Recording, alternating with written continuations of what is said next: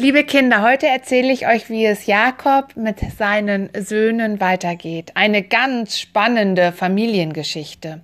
Jakob war nun ein wohlhabender Mann. Er hatte große Herden, eine Familie und zwölf Söhne.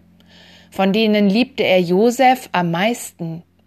Josef brauchte die Herden nicht zu hüten wie seine Brüder.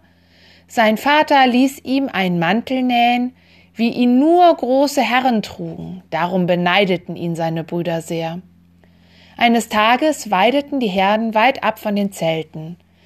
Da kam Josef, er trug den kostbaren Mantel, darüber wurde der Neid seiner Brüder zu Hass. Seht doch, wie er daherkommt, dieser Herr, riefen sie. Umbringen sollten wir ihn töten. Nein, rief einer, Josefs Blut soll nicht an meinen Händen kleben. Wenn wir ihn los sein wollen, werfen wir ihn in einen Brunnen. Damit waren alle einverstanden. Als Josef herangekommen war, rissen sie ihm den Mantel vom Leibe und warfen ihn in einen ausgetrockneten Brunnen hinein. Dann gingen sie fort, weil sie Josefs Schreie nicht hören wollten. Nicht lange danach sahen die Brüder eine Karawane kommen. Es waren Händler, die mit ihren bepackten Kamelen nach Ägypten wollten.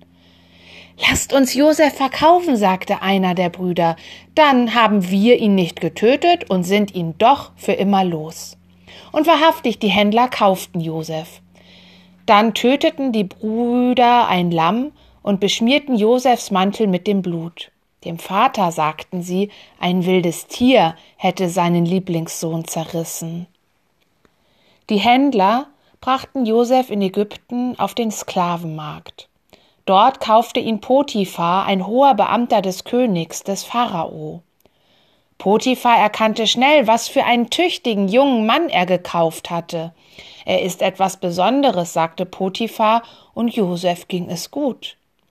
Bald ordnete er Haus und Hof seines Herrn. Dann aber wurde Josef von Potiphas Frau in einen schlechten Ruf gebracht. Josef kam ins Gefängnis. An Hals, Händen und Füßen wurde er in Ketten gelegt. Und wieder stellte sich heraus, wie freundlich und tüchtig Josef auch dort war. Seinen Mitgefangenen deutete er die Träume, und was er sagte, trat ein.